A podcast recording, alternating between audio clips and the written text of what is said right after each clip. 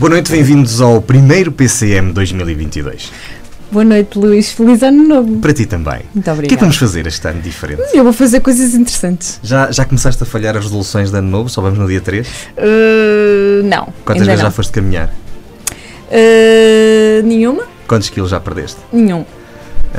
Quantos, Ah, não sei. Perder quilos normalmente acontece sem eu fazer nada, portanto. quantos quilos?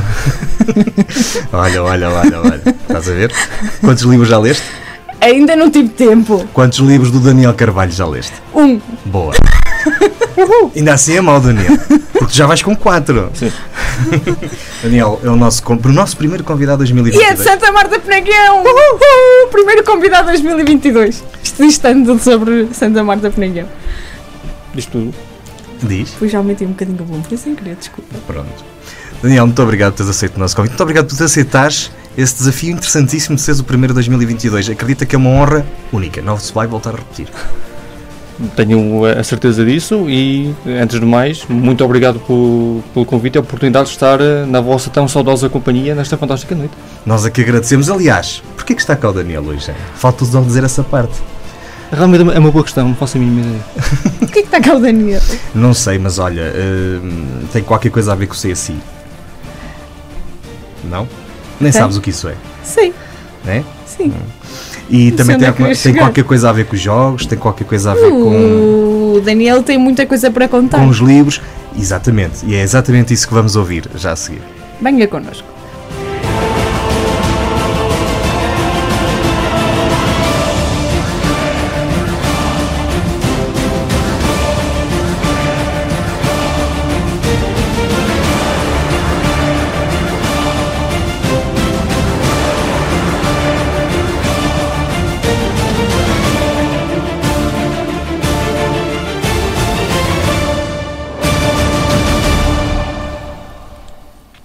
Daniel Carvalho, oriundo de Santa Marta Penaguião, é licenciado em Criminologia, mas foi através da escrita que se destacou com a trilogia Perdição e Redenção e mais recentemente com o livro Crónicas de um Desempregado, episódios incríveis de insucesso. É revisor, tradutor e coordenador de projeto na editorial Divergência e membro do elemento Associação Lúdico-Pedagógica. Diz que a escrita e a criação são as suas maiores paixões e que não há nada melhor que trabalhar a imaginação. Bem-vindo! É assim Muito mesmo? obrigado. Sim. Quando é que começou o teu gosto pela escrita? O gosto surgiu essencialmente e com um pouco mais de, de certeza aos 16 anos, quando estava hum, eh, no secundário, na Régua, na Aragos Correia, por grande influência do meu professor português na altura, o professor Paulo Guedes, eh, que tinha uma forma bastante peculiar de, de, começar, de começar as aulas. Naquele momento de, de quebra-gelo, perguntava sempre duas coisas. Que livros é que estávamos a ler e o que é que nós andávamos a escrever. Ahm, e no que a mim dizia respeito, eu que já tinha tentado escrever coisas previamente, mas que rapidamente foram para a gaveta ou simplesmente não, não viram a luz do dia, ahm, ele, por alguma razão, foi, foi puxando para mim, foi-me colocando questões, ah, talvez pela minha forma de ser, a minha forma de pensar, a minha forma de me destacar ah, no, no contexto de turma. Eh, E eu dei por mim a, a dizer, professor, eu não escrevo porque tenho. não me sinto à vontade com aquilo que as pessoas possam pensar da minha forma de pensar. E ele disse: deixa isso e escreve. E os meus primeiros textos foram essencialmente frases soltas, com uma conotação pseudo-filosófica. Depois passaram para textos de reflexão. E eh, a partir daí eh, passaram para histórias com princípio, meio e fim livros, poesia, composição musical, eh, epopeias e o resto é história. E depois desta trilogia, tu quando começaste a escrever A Perdição e Redição, hum, deste uma de J.K. Rowling e já sabias que ias escrever três livros ou surgiu depois à medida que ias eh, escrevendo o primeiro? Enquanto a história se formava e ia, se ia materializando no, no papel, ah, eu já tinha uma ideia do, do grande plano geral das coisas. E eu estava convicto de que iam ser quatro livros. Quatro. Sim. Ainda falta um. Não. Não. Eh, aquilo que aconteceu foi com o passar dos anos. uh, quando dei por mim a, a escrever o terceiro, uh, e eu terminei, fiquei com a sensação de que o livro era demasiado pequeno. Hum. Uh, Não parece, visto daqui. Sim, porque aquilo que acabei por fazer foi juntar okay. o terceiro com aquilo que seria o quarto. Uhum. Ok. E aquilo que acabamos por ter no terceiro livro é um livro com muitas coisas a acontecer, uhum. com, com vários clímaxes na história, uh, mas é muito mais satisfatório do que depois ler um quarto livro que por si só também ia ser pequeno e não me, não me iria sentir bem em basicamente oferecer um DLC para eh, uma expansão para o pessoal saber como é que a história vai acabar. Daniel, só para nós tentarmos contextualizar isto, uh, estavas a falar de, de, de, como é que surgiu o teu gosto pela escrita. Quando é que surge a ideia de, de, fazer estes livros? É mais ou menos nessa altura? É mais tarde? Precisamente nessa altura. Nessa altura. Foi aí, foi aí que começaste a idealizar. Sim. Aliás, a ideia, a ideia já vinha atrás, porque eu no nono ano uh, eu estava com a ideia de que vou fazer um videojogo. Uhum. Vou fazer um videojogo, já tinha uma ideia, arranjei um, um software para começar a, a, trabalhar algumas questões de, de, de modelagem 3D, programação, descobri que não percebi nada daquilo e arrumei a ideia. Uh, depois... Temporariamente, que... mas já lá vamos. Sim, já lá vamos. Já lá vamos. Uh, e então, quando surgiu a, a escrita e lembrado-me de que aquela ideia já existia, então e se pegarmos nisto e vemos até onde é que isto pode ir? E pronto. Muito bem. Uh, tu escreveste outro livro recentemente, que é Crónicas de um Desempregado, episódios uhum. incríveis de insucesso, onde dás a conhecer o teu percurso e falas da tua experiência profissional. Uhum. Quando é que a, crimino a criminologia se torna uma opção de licenciatura? Torna-se no 11 ano, quando uh, se começa a pensar nessa questão de que, o que é que nós queremos seguir quando vamos para a universidade. Um, eu estava indeciso entre, entre duas vertentes. Ou biologia, porque por causa da média, não, não era nada por além, uh, e psicologia, porque é algo que do qual eu gosto bastante, do qual me interesso bastante, uh, mas não vou muito à bola com a forma como a, a psicologia é encarada e lecionada por toda uma, uma série de, de, razões. Até porque nem, nem toda a vertente da psicologia me, me fascina. O mesmo não se aplica na componente criminal da coisa, a componente da, das patologias e do conceito de. Tem, no momento temos uma pessoa que é um cidadão exemplar, depois há um momento de ruptura, algo que acontece e passamos a ter um delinquente ou um criminoso. E perceber esse fenómeno, perceber a, a origem dessa, desse conflito, desse comportamento, é algo que, que me apaixona verdadeiramente. E foi daí que, quando me apresentaram que, olha, existe uma coisa chamada criminologia que é para ser do teu interesse. Tipo, o curso tem a tua cara. Oh, pois tem.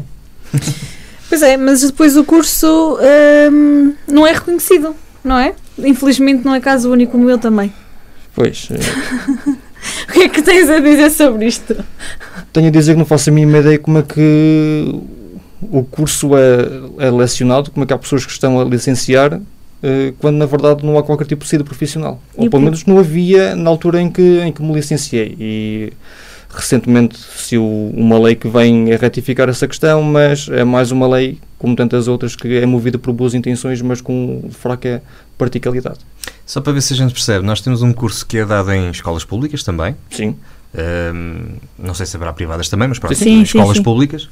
Uh, há investimento do Estado neste curso, sim. mas depois abrem concursos para a PJ e não há criminologia na, na sim, lista. Sim, e ainda, ainda recentemente para a Polícia exemplo, Científica. Para a Polícia Científica, exato. Um, contemplaram toda uma série de licenciaturas, como ciências forenses e as físicas e as químicas, mas esqueceram-se da criminologia. Sim, na altura acho que até a minha dava, a engenharia civil, eh, bastava sim, ser licenciado. Sim, Uh, e é estranho como é que uh, como é que isto não Sim, acontece. Mas, como, como é que achas? Mas há uma série de cursos. Uh, eu acho que as pessoas não têm bem noção do que é que nós estamos a falar, porque há uma série de licenciaturas em que isto acontece. Sim. Não, e não são licenciaturas marginais. E não são licenciaturas quaisquer. É, acontece Sim. na gerontologia, na reabilitação psicomotora. Isso não existe. Pura e simplesmente. Então, mas, oh Daniel, uh, Porquê que achas que há um Estado a gastar dinheiro numa licenciatura, um investimento, não é? Porque uhum. gasta-se dinheiro a dar essas opções às pessoas e depois esquece que ela existe. Onde é que achas que está o problema? O problema, eu atrevo-me a dizer que está na, na, própria mentalidade de quem se lembra de fazer estas coisas. Porque pá, eu, sou, eu sou suspeito e, francamente, a, a minha opinião é de a criminologia não é devidamente reconhecida porque não convém. Porque atendendo ao tipo de. Lá está, nós olhamos para, para os jornais, olhamos para os telejornais e aquilo que nós vemos em grande abundância é crime. Pois. Sejam violações, sejam assaltos, sejam roubos, seja corrupção, branqueamento de capitais, isto está sempre na bebe. Agora, coloca, coloca essa questão. Se temos pessoas que estão a ser formadas do seu próprio bolso, porque é que vamos dar preferência a, a GNRs, EPSPs e dar-lhes formação com o dinheiro dos contribuintes? E é uma formação que irá, em teoria, estar um pouco afastada daquilo que um criminólogo consegue fazer. Corrijo-me se eu estiver enganado. Nós houve uma fase aqui há uns anos atrás que andava tudo doido com aquelas séries da, do CSI. Uh, o que estamos a falar é aquelas pessoas que não são necessariamente uh, membros das forças policiais, são pessoas, uh, são civis, que acabam por ter depois formação também para, uhum. para poder usar as armas, essas coisas, mas na verdade são cientistas que estão ali a trabalhar de várias áreas. Portanto, é disso que estamos a falar. Sim, que sim. nós cá não temos. Exatamente. É preferível pegarmos em agentes uh, que estão formados para outra coisa qualquer, uh, para, para, fazer proteção, dar-lhes alguma formação que nunca é igual a de um curso superior e pô-los a fazer. Uh, é, é, este o problema. Sim, sim. Por alguma razão, essa segunda opção é mais rentável. Não sei, não sei como nem porquê. Mas é o que acontece, é o que se verifica. Porque se calhar os agentes entram com qualificações mais baixas e ficam sujeitos a salários mais baixos. Será esse o problema? Não digo não. E isso leva à próxima pergunta que aqui está. O facto de tu não teres, uh, tu e as outras pessoas, os teus colegas que tiram esse curso, não terem uh, saídas uh, reconhecidas, ou portanto o curso não ser reconhecido, não te dar acesso a uma profissão, faz com que se aceitem às vezes outro tipo de empregos, que se calhar é o que está no que motiva. Basicamente, sim. Ok. Propostas inadequadas? Baixos sim. salários, por exemplo? Sim, baixos salários, condições de, de, de precariedade. precariedade. De, usando a gíria uh, para toda a obra. Uhum. E é a predominância de uma expressão que eu uh, aprendi a, a detestar, que é, uh, é melhor que nada. Bom, Daniel, tu no livro, uh, eu confesso que não li, uh, tive só um resumo, mas não tive tempo de ler, porque só... só alguém se apoderou do livro. Sim, alguém se apoderou dele, portanto a Ana fez-me só um resumo da versão de bolso, se bem que eu já percebi que é uma coisa, é um livro que se lê muito bem, muito bem e de fácil leitura, já enquanto estávamos aqui já li aqui dois ou três uh, capítulos. falas sobre o teu desespero na busca de emprego e também às vezes em alguns pensamentos suicidas. Correto. Tu sentiste isto ou quiseste retratar uh, aquilo que achas que em casos mais desesperados as pessoas possam sentir quando se vê numa situação semelhante? Isto foi algo que tu sentiste mesmo? Sim, foi algo que eu senti foi algo que eu pensei. E, e, e conseguiste encontrar através do livro uh, uma forma de ajudares e, e de mostrares aos outros, porque é importante mostrarmos isto aos outros. Sim, sim. Sim, e para além disso, também é um, é um, no fundo tens um alerta que é uh, um, pensar uh, não é mal de tudo, não é uma coisa uhum. má, porque tu consegues perceber que vais fazer falta aqui. Enquanto este houver este equilíbrio, está eh, tudo certo. Mas o problema é quando tu começas a fazer buscas uh, de como uhum. fazer, uh, de como levar a cabo o suicídio. Sim, sim. Uh, chegaste a esse ponto, primeiro. Cheguei a pensar, sim, cheguei a sim. pensar quais é que seriam um, os melhores métodos, por assim dizer, e lá está, as minhas valências a nível de licenciatura ajudam. Uh, para não falar que, lá está, a escrita também ajuda bastante. Existe uma, uma piada fantástica que uh, os investigadores do FBI que estão constantemente a monitorizar ah, os nossos browsers uh, ficam sempre na dúvida quando procuram formas de matar ou de conseguir explosivos, estão a lidar literalmente com criminosos ou com escritores. Hum. Portanto, uh, os escritores estão na lista de conspiradores favoritos do FBI? Uh, talvez. Ok. ok. Ok. Uh, mas, mas depois também lanças o alerta de que quando vamos à procura disto é preciso pedir ajuda. E isso é a parte fundamental. Acho que nós precisamos de falar nisto. Agora mais que nunca. Por alguma Sim. razão a saúde mental continua a ser um tabu. Um, e Basta vermos sempre que uma celebridade uh, morre por força de, de, depressão, aquilo que predomina no discurso do, dos comuns mortais é é pá, ele tinha tudo, cheio de dinheiro, tinha uma mulher bonita, tinha filhos e foi por ter uma própria vida. Porquê? Porque tinha uma doença. Estamos a falar de uma patologia, estamos a falar de algo que incapacita e que, no caso de depressão, diz respeito e outras patologias, uh, deturpar a nossa própria percepção daquilo que, está, que se passa à nossa volta e com nós próprios. Nós consideramos que isto é um assunto importante e já não é a primeira vez que o referimos aqui e que falamos desta situação, sim, sim. não é? Daniel, uh, qual é a tua idade? Tenho 28. Ok. Ah, não, acho que é uma informação importante para pormos em perspectiva um, estamos aqui a falar de um caso particular, se calhar que é, é, é, acaba por ser exponenciado por ser um curso com as características que tem, não ser reconhecido, uhum. mas estamos a falar de algo que se calhar muita gente com, nessa faixa etária, às vezes até mais cedo, passa-lhes pela cabeça, porque estamos num, num país e numa sociedade onde é muito difícil nós conseguirmos, com estas idades, entre os 20 e os 30, olhar um bocadinho para a frente e conseguir montar uma vida. Sim. É, uh, portanto, e por isso é que a Ana disse, e muito bem, que, que é muito importante que falemos disto. Uh, quando ficaste novamente sem emprego, porque uh, houve aqui dois, duas partes, e tu fazias parte, fazias e fazes vários, parte de vários grupos, uhum. e que tu dizes que, que fizeram de tudo para te ajudar. Foram eles a tua rede de suporte? Não foram a única. Sim, sem dúvida. Uh, Nós mas... estamos sozinhos no estúdio. mas no que aos grupos diz respeito, e refiro-me nomeadamente aos meus grupos de jogadores. Acho que é um tema que vai aparecer. Eh, vai, vai Vamos, na segunda parte. Uh, eu tinha sessões de jogo regulares com, com os meus jogadores na altura de, de uma campanha que eu tinha de Dungeons and Dragons e outra de Vampire the Masquerade.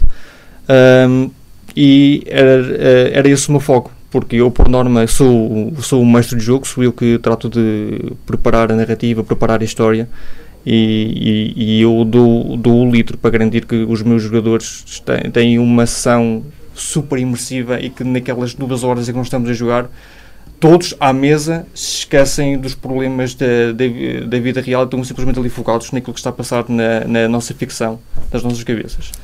E era um dos meus pontos de refúgio, porque tudo muito bem que os dias eram horríveis, uh, mas sempre que possível, nas horas mortas, eu pegava no meu bloco de notas, pegava de uma caneta Ok. Próxima ação. Como é que, como é que as coisas acabaram na última? Ok. Onde é que isto pode ir? Olha, aconteceu isto, é capaz de ser interessante uh, desenvolvermos essa questão. E ir mitigando. E correu tão bem como, como se pode ver. Ainda bem, ainda bem. Ainda bem porque estamos à espera dos outros livros todos a seguir, uh, Daniel. Sim, há Olha, vários. Uh, voltando outra vez um bocadinho aqui a estas crónicas de um desempregado, truques e dicas para excelentes chefes e péssimos líderes, que é o que mais temos neste país, dizes que, e tu próprio também dizes, uh, há aqui experiências próprias Sim. nesta experiência de excelentes chefes e, péssimos, e péssimos líderes. Ok, e o que é que achas que é preciso para que tenhamos cada vez melhores uh, líderes nem que sejam um bocadinho menos bons chefes? Essencialmente deixar de depender de egos. Ah, reconhecer isso. que quando estamos a falar de uma equipa, cada um tem as suas valências e cada um tem os seus pontos fracos. E que aquilo que é suposto acontecer é uma sinergia.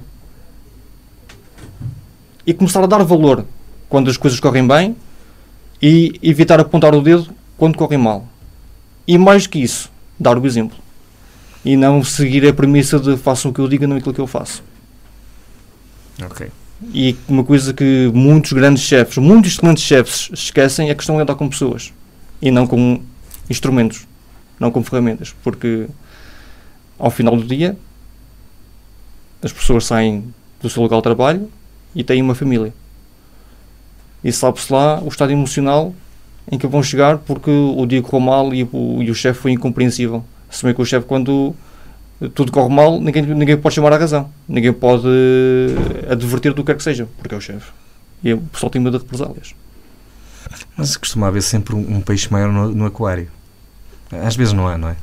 Sim, porque convenhamos, independentemente do cargo, independentemente de hierarquia, somos todos humanos. Sim. Todos nós temos a ar a entrar dos nossos pulmões, todos nós sangramos, caso sejamos cortados ou perfurados. Tenhamos um pouco mais de consciência de, de, da nossa mortalidade, do, do quão do quão finitos nós somos e aproveitemos simplesmente o melhor que podemos de cada um de nós.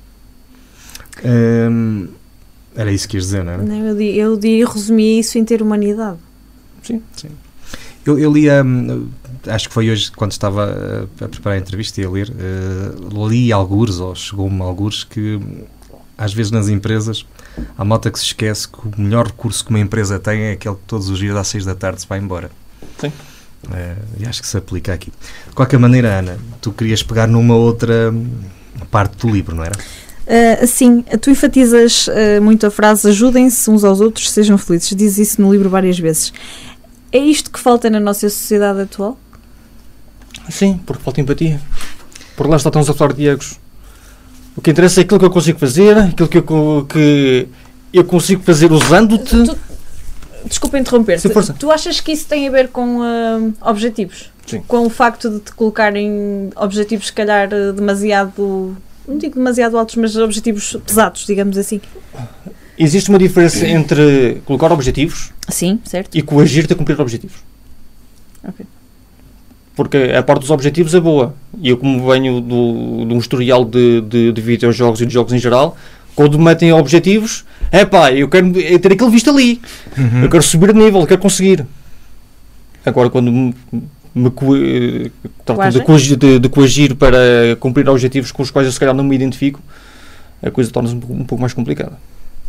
E nós temos agora uma grande oportunidade com esta toda a situação da, da pandemia de nos ajudarmos uns aos outros, de sermos um bocadinho mais, uh, como é que disseste, empáticos. Um, e humanos. E, e, humanos. e se calhar perdemos um bocado outra vez o. Eu acho que, eu acho que só piorou, muito sinceramente.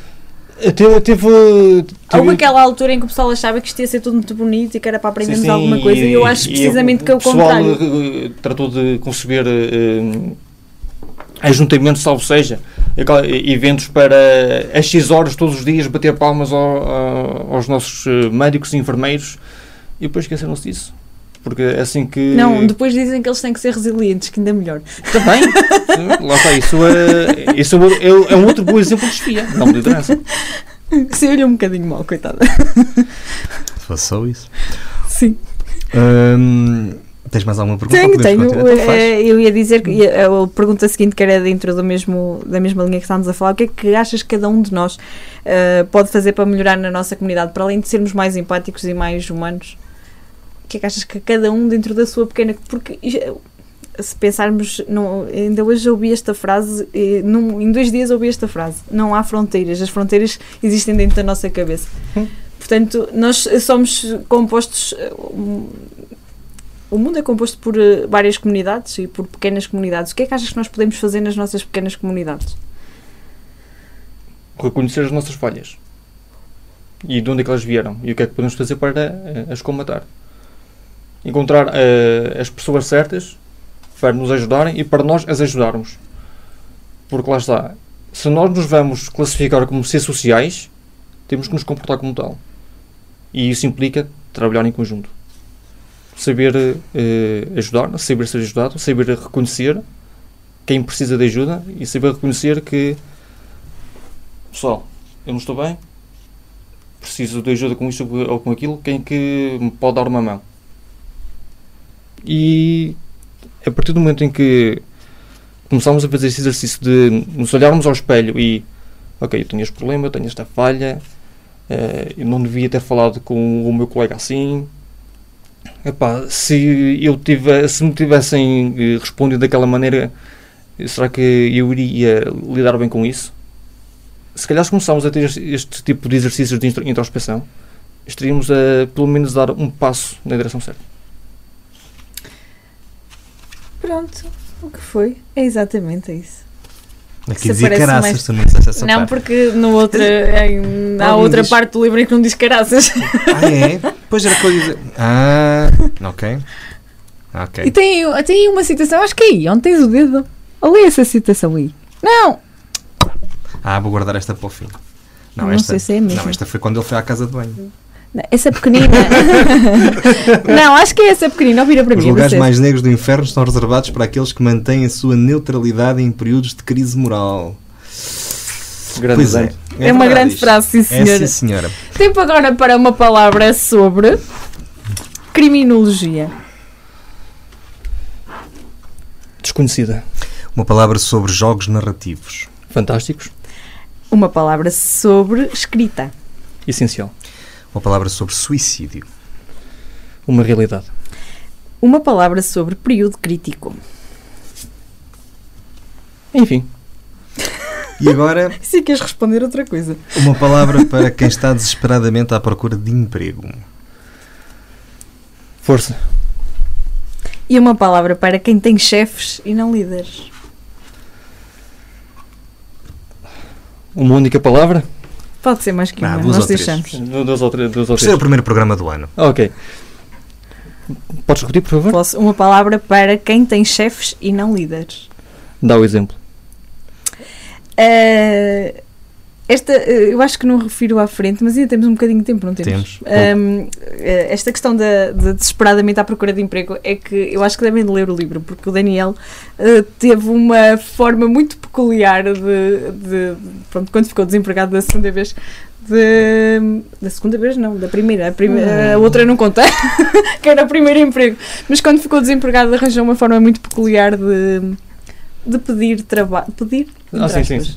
De, de conseguir trabalho e eu achei eh, original e acho que devem de ler isto porque é rápido de ler e é bastante interessante. Crónicas de um desempregado, episódios incríveis de insucesso, truques e dicas para excelentes chefes e péssimos líderes. Onde é que podemos encontrar isto, Daniel? Na Amazon. Ok. Hum, portanto, fica a dica para quem ainda não entregou as prendas de Natal e para quem quiser. É para os E reis? para quem fizer Há anos em quem, janeiro. entrega, há quem entrega prendas e, oh, Ainda é para a Espanha. Isto também faz tem anos, vais fazer anos, Luís. Sim. E eu É, venho a tempo dos teus anos. Sim, e o departamento da Amazon que eu recomendo para fazer encomenda é a Amazon espanhola. Pronto, então precisamente ainda vai a tempo dos reis, lá para os, para os lados de Espanha. De qualquer maneira, é sempre uma boa altura para oferecer um livro e é como diz a Ana. eh, O Luís faz anos em eu vou levar isto hoje, fica já a saber. Não é meu. Ok. Bom. então temos que mandar vir um. Eh, Temos que é para eu pôr na minha prateleira de livro 2021. sim. Eh, nós voltamos já a seguir e eu fui. Mas venha connosco, venha connosco porque ainda há muito para contar. Épico. Universidade FM 104.3. Na Associação Valdouro vivemos de paixões. Apaixone-se connosco pelo desporto que promovemos, pela cultura que levamos pela região, pela dança com quem cantamos os mais novos, pela defesa de causas, pela defesa da linha do Douro, pela riqueza das nossas associações, para cá dos montes. Pela nossa região, pelo nosso território, pelas nossas gentes, pelo nosso Douro. Apaixone-se connosco.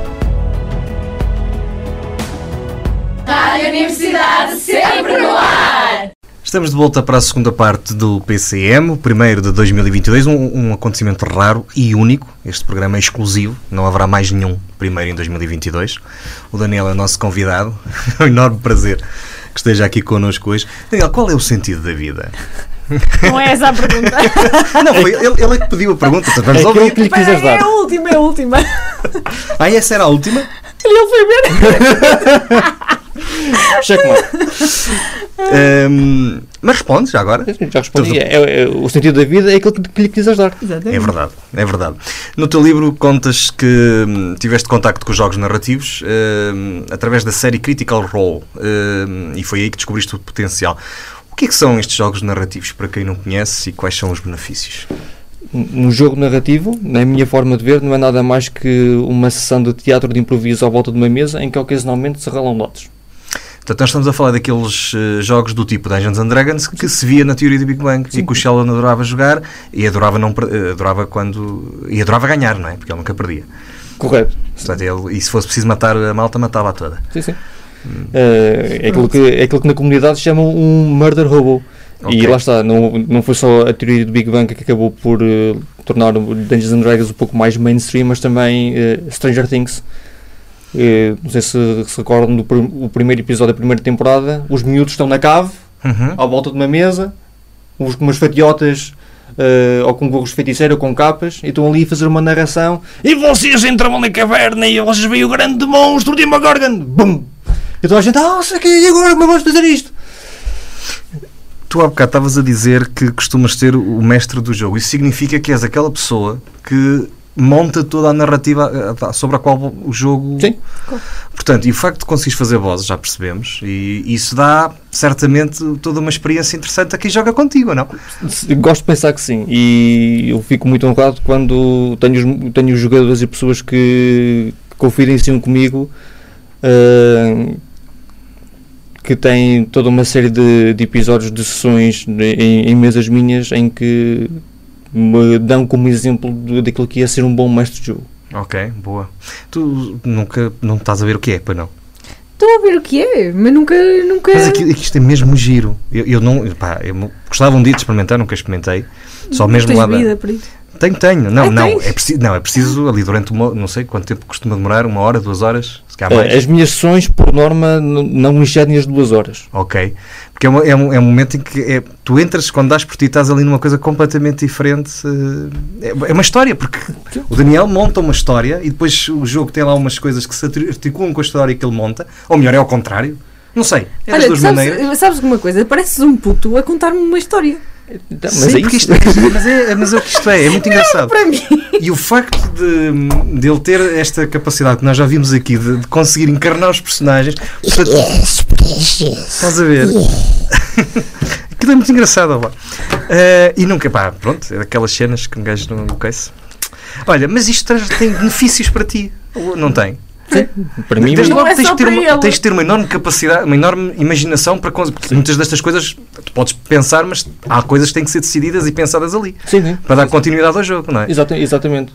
Porque no que toca é, é uma preparação de sessões e, e, contar uma história, tu tens sempre duas opções, que é uh, usar módulos pré-feitos, uhum. tipo pegas no módulo de Dungeons and Dragons ou de Vampire ou o que quer que seja e a história já está feita, é só uma questão de estudar a história e apresentá-la à mesa ou então fazes aquilo que eu faço, que é o lado masoquista da coisa, que é criar o mundo. Ok. Uh, crias o mundo, no caso da minha campanha de Dungeons and Dragons que, que continua a, a decorrer, eu criei o mundo de Osluvi, uhum. tratei de estabelecer um, um planisfério, dividi aquilo em, em regiões, dividi os, os, continentes em várias regiões, depois fiz mapas mais minuciosos de, de cada região, estabeleci as capitais uh, e as vilas e aldeias nas, na, na, vizinhança, multipliquei isso por tudo. Um, mas não se assustem porque eu se conhecer 5% do, do meu mundo é muito.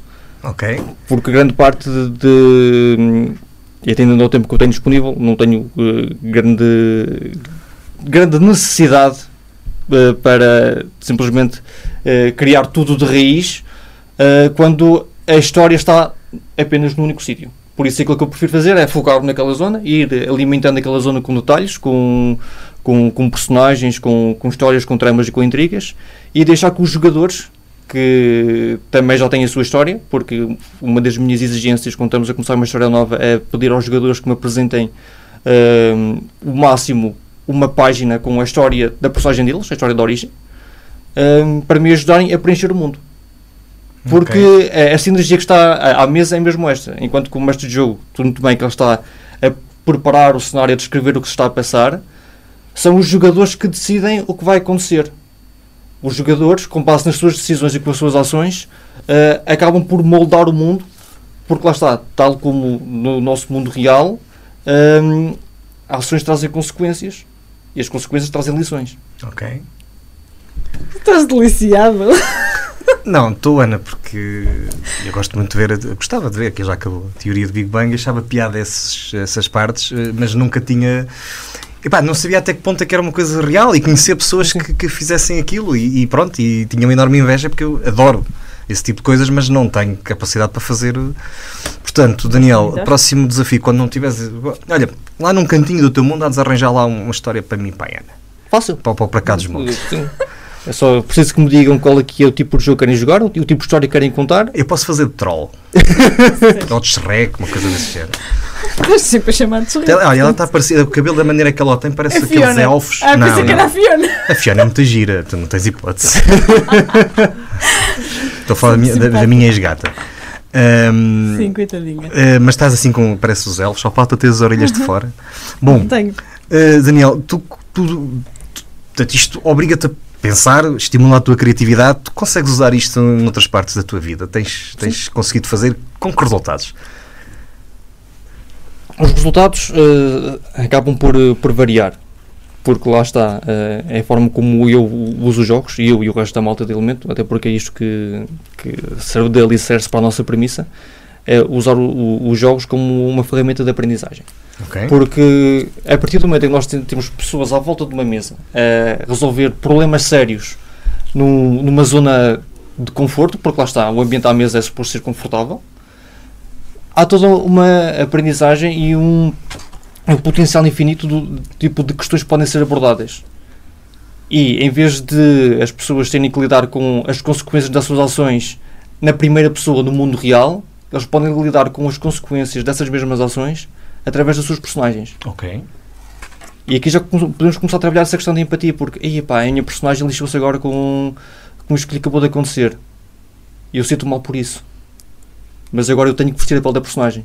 Eu tenho que personificar essa dor. Muito bem. Para possivelmente não ter que senti-la eu como pessoa no mundo real. Olha, agora uma questão prática, agora que estamos todos, ou estávamos, tivemos durante muito tempo todos fechadinhos em casa sem fazer uhum. nada, vocês continuam a fazer essas sessões online ou... Eh, eh, eu sempre joguei online. Jogaste online? Sim, sim, porque atendendo ao, ao nosso meio, uhum. Eh, até há bem pouco tempo eu era a única pessoa que conhecia isto. Ok.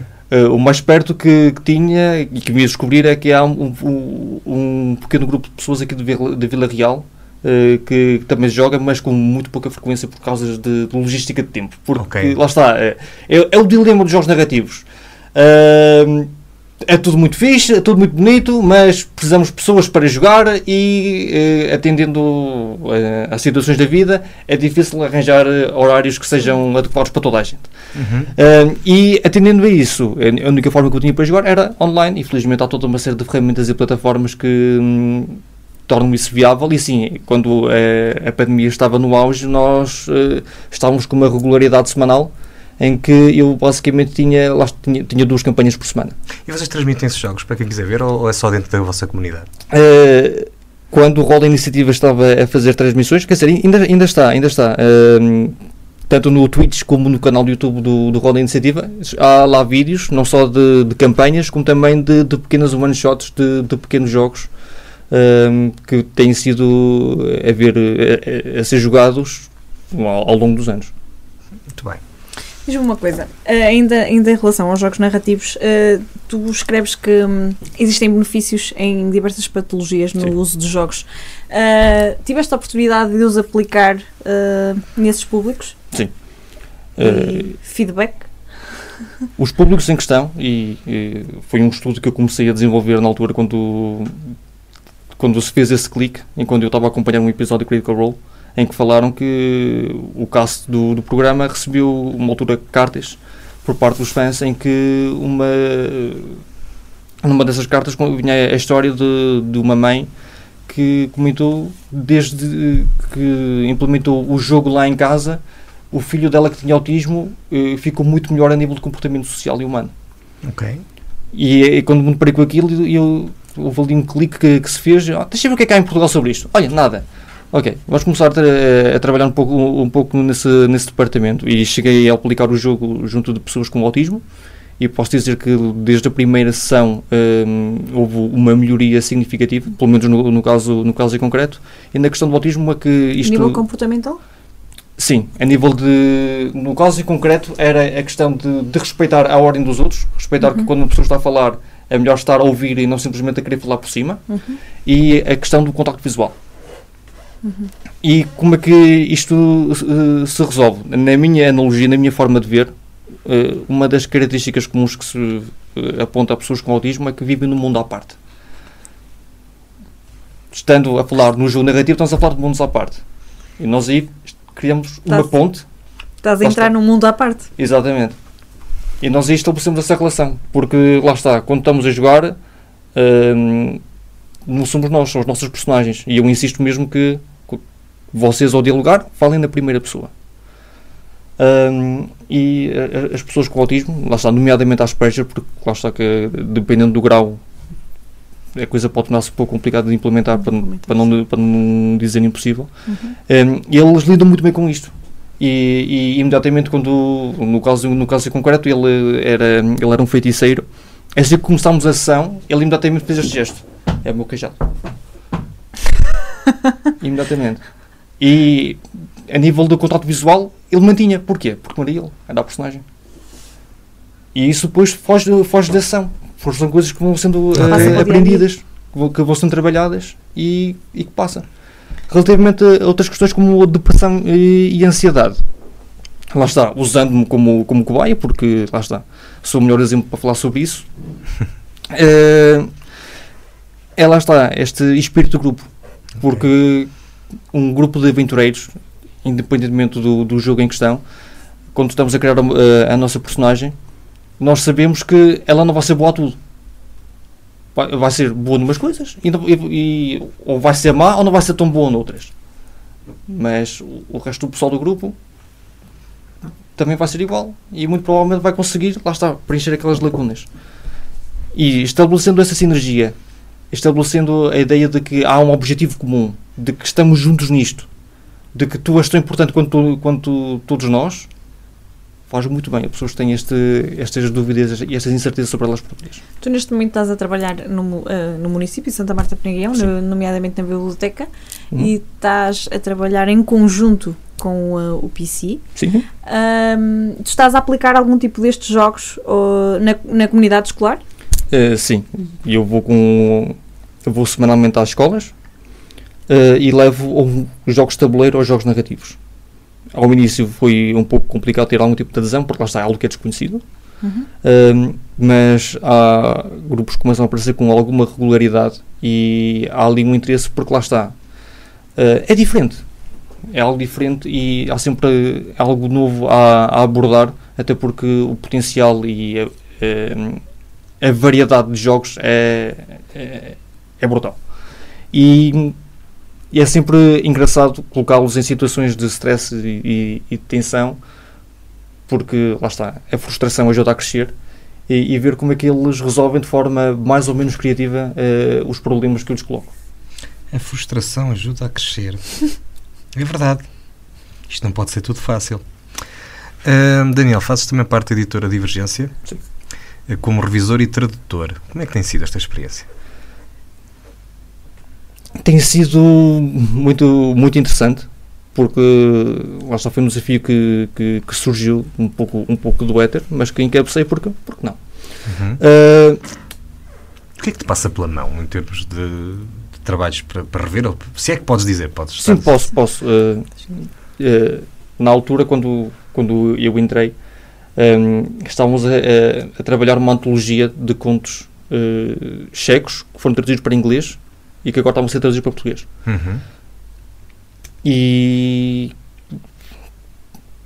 não eram propriamente a minha praia, porque não sou grande fã de sci-fi, uh, mas gostei muito de, de, de, ver as ideias que aquela malta trazia para a mesa.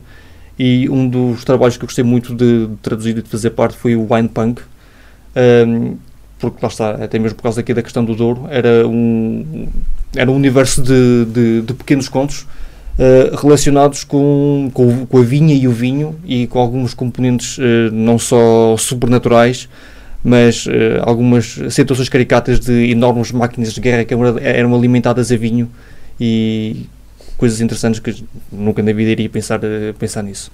Entretanto, um, e assumindo o cargo de, de gestor de projetos, uh, caiu uh, nas mãos uh, algo com o qual eu não estava a contar, que era, não sei se vocês se recordam, de uns livros de capa verde chamados Aventuras Fantásticas. Acho que já vi. Tenho uma ideia, sim. Acho que sim. Os livros em que há, os capítulos estão numerados e temos que seguir o, os números do tipo chegaste a uma encruzilhada, queres ir para o caminho da esquerda, vai para o número 12. Okay. Queres ir em frente, vai para o número 23. Queres ir para a direita, vai para o número 50. Isso é um bocado parecido também à questão dos jogos. jogos é? Exatamente. O, o, os, os, livros das aventuras fantásticas são livro-jogo. São livros em que o leitor é o protagonista. Okay. Boa. E quando me falaram nisto, e eu olhei para os mails do, do projeto que, está, que, estava em, em, que estava em mãos, que ia ser trabalhado pela, pela editora, eu olhei para aquilo, oh, nostalgia. Fantástico. Nostalgia. E imediatamente encabecei, formei, formei uma equipa e o livro foi lançado este ano na, na edição da, deste ano da Rol Lisboa, promovida pela Elemento, e foi, foi um pequeno sucesso. E era e... esse o projeto que estava no forno? Como? Era esse o projeto que estava no forno, que tu referes no livro que estava, havia um projeto que estava no forno, não? Não consigo precisar. Ah, pronto, ok. Porque eu tinha aqui essa pergunta. Estás a ler muitos detalhes. Portanto, isto tem sido uma experiência que te está a permitir também eh, contactar e alargar eh, horizontes com, com outras. No, pronto, estou-me a referir agora não tanto a esta última, mas como estavas a dizer, mas à- àquela da, da- do vinho que serve para as máquinas robóticas. Sim, sim. Fantástico. Olha, em 2020 crias, hum, em plena pandemia, a Associação Ludo- Ludopedagógica Elemento, que é uma associação juvenil. O que é que, que, é que é pretendido com esta associação? Para começar, não fui eu que criei. Eu faço parte da equipa. É criada, sim, Sim. peço desculpa ali. Com calma. Ahm, ora bem, a Elemento foi criada por um, um grupo de pessoas que acredita em algo tão simples como eh, usar os jogos para mudar o mundo. Ok. E como é que nós queremos fazer isto? Levando os jogos para as escolas, para as bibliotecas, quebrar eh, estereótipos e abrir hori- horizontes e acabar com este este argumento esfarrapado de que os jogos ou são uma perda de tempo ou são apenas um entretenimento para as crianças enquanto o- o- os, os pais, os adultos tratam do- dos seus afazeres. E, e lá está, pegando esta questão das, de- das valências sociais de ter a malta reunida à, à- à mesa e atendendo às, às parcerias que temos vindo a implementar e às várias iniciativas que temos dinamizado, estamos passo a passo mais perto de conseguir fazer isso. Boa. Um grande fã, não, não se calhar não é desses jogos que estamos a falar, sou um grande fã de jogos de tabuleiro. Quer dizer, de um jogo de tabuleiro. Que é? É aquilo que toda a gente gosta, Que é? mas que ninguém, gosta, ninguém quer jogar Monopólio. Ui. Então, Epá, a comunidade não gosta muito do monopólio. Pois. Pronto, olha. Mas é, é- eu tenho confiança que um dia, quando for Ministro das Finanças, esse jogo me vai ser útil. Ui, já estamos aí por outros caminhos. Hum, mas esta associação está criada exatamente onde? Está, hum, onde é que está sediada? A sede é em Lisboa. É em Lisboa, ok. Portanto, é uma associação que, cujo objetivo é eh, nacional. Portanto, ao intervir o máximo que conseguirem num plano abrangente, vá. Sim, sim. eh, o, o plano é nacional. Temos algumas parcerias eh, internacionais, como, por- como, por exemplo este ano com o projeto Game Changer, Uhum. que foi simplesmente exatamente a mesma coisa que a Elemento faz, mas em contexto internacional, que é levar os jogos às escolas e eh, desenvolver algumas componentes sociais junto da, das comuni- da comunidade escolar. Ahm, mas a ideia, lá está, é continuar a crescer. Tudo muito bem que grande parte da equipa é de Lisboa e Uhum. faz sentido que grande, grande parte das atividades sejam lá di- dinamizadas, mas eh, queremos simplesmente continuar a crescer e, e- e evangelizar, salvo seja o poder dos jogos eh, a tantas instituições, câmaras, bibliotecas, quando for possível. Porque nós temos a perfeita consciência de que aquilo que nós defendemos é o caminho a seguir.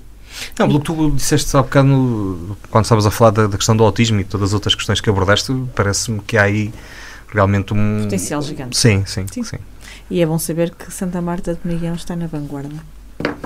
Já sabíamos. Ah, já? Já. Ah, pensei que querias dizer alguma coisa sobre. um- Não, não tem nada a dizer. Já desde o tempo Ok. das cabos de Santa Marta. Bom, continua. Ah, continuo. Tens um canal no YouTube, vamos mudar um bocadinho de assunto, criminalmente. Sim. Ah, o bichinho da criminologia continua por aí. Sim, continua, porque eu não posso valer-me apenas dela para, para escrever policiais e coisas do género.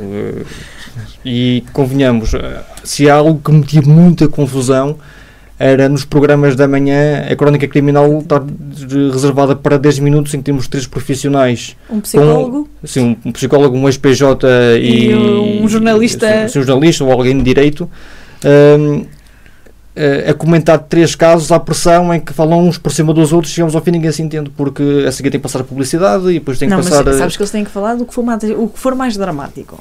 sim sim mas Sangrento, eh, nada contra mas f- falem um caso de cada vez ponto Sim, cinco dias são por cinco semana. dias na semana, Não, mas dizer. nós- há muitos criminosos cá. Nós somos. pois é Nós somos sim sim até parece lado, acho eu. Hum? Em todo lado. Sim, sim. Hum, Daniel, tu tens. eh, Estive a ouvir alguns dos teus. eh, essa parte eu fiz. Pois, Estive a- estás a estive a ver? ouvir. Um lê o livro, outro ver os podcasts. Eh, Estive a ouvir, eh, acho que ouvi os quase todos do- dos episódios que tens no Criminalmente. Tens sido um bocado crítico do nosso sistema judicial. claro que sim Como é que tens visto? E agora uma pergunta muito atual. Muito focada. Não sei o que é que vai acontecer desde o dia em que estamos a gravar até o dia em que isto vai para o ar. Digamos que ainda vão faltar uns Ainda dias. faltam uns dias valentes. Eh, e não vai o homem aparecer outra vez, sei lá, com um pijama diferente ou uma coisa desse género. Eh, como é que tu tens visto, por exemplo, esta confusão toda aí à volta do João Rendeiro? É anedótico. Desde que eh, a primeira medida de coação que ele recebe é termo de identidade e residência, quando ele manifestamente diz que tem negócios no estrangeiro, está constantemente a mover-se e a pessoa dá-lhe o benefício da dúvida porque não estão reunidos uh, os índices necessários para eh, agravar a medida de coação e depois eles aparecem no mapa. eh, e Gostei desse suspiro aí no meio. Mas, mas no fim do dia conseguiram caçar. Que aborrecimento. Ponto. Não, não ajuda para redimir e eh, dar um paninho quente para tapar o quão grave a situação Ah, é. mas eu, desculpa lá, mas eu, eu, a maior parte das histórias que conheço são assim. O quê? Não. Com, que acabam com detenções? Não, não, não, acaso, não era isso, não era isso. É que fazem a geneira e depois põem um pano quente por cima que é para a coisa acalmar. Fizemos a geneira, mas agora está Mas resolvido. está resolvido. Isto foi só para ver se estavam atentos. Não havia necessidade, pois não. Sim, aquilo era um caso demasiado óbvio. De qualquer maneira, tens, tens a opinião de que hum, eh, demasiadas vezes isto acontece no nosso sistema. Sim. E, e acontece, se calhar, sempre aos mesmos. Portanto, nós, se fôssemos nós, estamos tramados. Sim, Há sim. alguns que passam pelos pingos da chuva. Sim. Quase que parece que temos eh, cidadãos de primeira e de segunda. Tu acho que dizes lá alguns hum, que às vezes há a ideia que a justiça não é assim tão cega quanto devia ser, não é? Sim. Eu penso que é lá que eu li. Hum, como é que surgiu esta ideia de comunicar estas temáticas via YouTube? Vamos, vamos pronto, tirando esses programas que tu referiste, não é um assunto que esteja, não é muito hábito nós em Portugal termos eh, debate à séria sobre, Uhum. sobre estas questões. Foi, foi isso que te motivou a criares o canal e a começares a fazer estes vídeos? Sim, foi o facto de eu não gostar do tipo de, de conteúdo relacionado com, com a criminalidade e com o crime que temos no- nos nossos principais canais hum, e o facto de, saber, de, de ter a certeza que eu consigo fazer melhor. Ok. E, e lá está, com tempo, com ponderação, com um estudo, com uma reflexão e com, com frontalidade total com quem está a ver. Sim, os vídeos que o Daniel faz, portanto, além de expor os casos, eh, estão sempre acompanhados com eh, interpretação da lei. E ele põe lá, para nós percebermos os artigos e tal, explica isso tudo direitinho. mas era demasiado tarde. Sim, e mesmo aqueles que têm mais duração, têm mais duração porque é mais do que um caso que lá está, não é? Sim. Não é só um, Sim, portanto. Eu vou deixar de fazer isso. Eh, não, depois eu percebi que tu a certa altura começaste a fazer eh, só, Sim, sim, sim. só, só este último.